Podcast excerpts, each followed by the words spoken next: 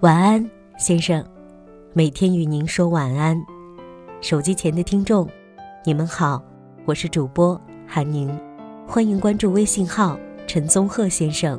愿我们的故事在星月下陪您渐入梦乡。今天分享的文章为《多年以后，你我仍是老友》，作者卡西姑娘。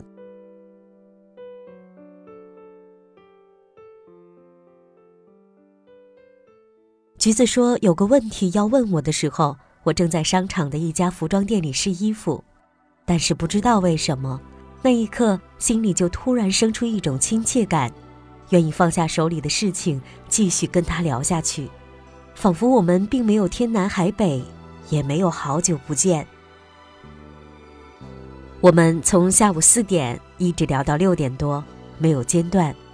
橘子说，尽管我们这些年几乎不聊天。”但他一直默默关注着我的所有动态。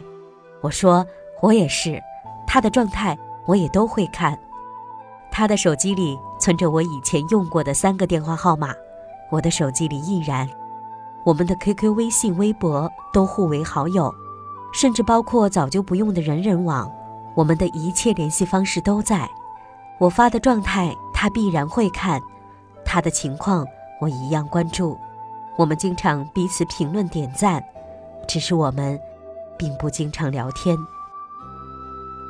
就好像心里一直有个很喜欢的朋友，会想要了解他的生活和思想，却又从不去打扰。我跟橘子是高中同学，同桌。高中时期的我们，半年就要调整一次班级，连带着换宿舍、换老师，所以有些感情还没熟络。就已淡薄，而我和橘子却一直有话说。她是那种带着公主气息的女孩，长得漂亮，家境好，在父母与哥哥们的宠爱中长大，却为人善良。我们的聊天其实是不分场合的，自习课聊起来能连着两节课都不学习，上课的时候怕被老师发现，就互相用笔把想说的话写在本子上。在楼道里遇见了，也要说上一会儿话再分开。彼时，她有她的好姐妹，我有我的闺蜜。我和橘子的感觉有点像君子之交淡如水，又有点像虽然没有形影不离，却早已心有灵犀。直到现在，我们哪怕很久没有见面，我依然能够说出她想要说的话，她也依然了解我的兴趣和爱好。橘子问我。还记得你当年写的剧本吗？武侠的手稿，我第一时间看的，我只好发个哭笑不得的表情，我自己忘得一干二净。由于搬家，手稿也早就找不到了。但是我记得当年他说的话，他说：“等我有钱了，就把你的剧本拍成电影电视剧，我是你的第一个观众。”那时候橘子有一个 MP3，装满了梁咏琪的歌儿。我们一人一个耳机，反复循环听那首彼此都喜欢的《凹凸》。青春叛逆期就在这段时间。一首短发，我去了他常去的那家理发店，把养了好久的长发剪掉了。回来之后，橘子还笑我冲动是魔鬼。后来我去了北京，他去了乌克兰。我们高中毕业后的第一次见面，也是迄今为止的最后一次见面，是在七年前。他留学归来，我去北京机场为他接风，他给我带了很多乌克兰的巧克力，各种味道、各种形状的，尤其是一个盒子里满满的心形。再后来，他终于定居在了我们的故乡，而我却离开了那里。我和橘子之间一直在别离，可是有什么关系？哪怕七年不见，哪怕再无交集，你一句话，我有忙必帮。我一个眼神，你心领神会。多年以后说起话来，依然是最自然亲切的状态和无话不谈的语气。我们保留着彼此的每一种联系方式。我依然在你特别关心的好友里，你依然在我心上有一个位置。多年以后，你我仍是老友。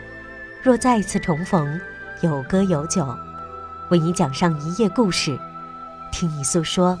每一个黎明，过年期间，朋友圈一度被各种同学聚会的照片刷屏，因为我没有回老家过年，错过了我的同学聚会。星星特意给我点来视频，让我看聚会现场。我虽然捂着脸说我没化妆，丑死了，可我心里是开心的。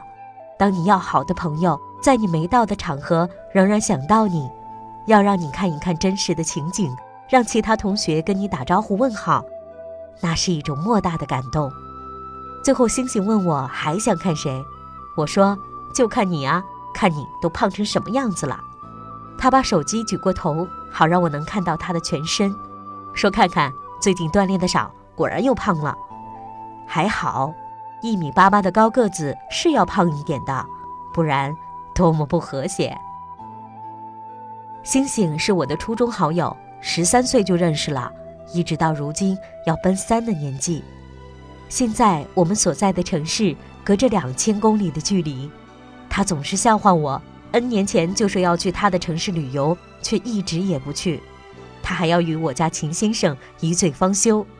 末了，又说他恐怕要早我们一步，带着媳妇儿和孩子来我的城市了。我说好呀，随时恭候大驾，吃喝玩乐一条龙奉陪到底。有些感情并没有随着年龄的增长而失去，就像年少的时候，我们曾在同学录写下的友谊天长地久；就像那些过往还在眼前，那些情感历久弥坚。现实意义的社会中，朋友之间的交往。被赋予了更多的利益和矛盾，我常常听到有人感叹：“还是上学时候好，那个时候的同学，即使很多年不见，再见面依然有的聊，感情基础一直在。”而上班之后所接触的人群，利益当先，一言不合便能吵得天翻地覆，从不互相体谅。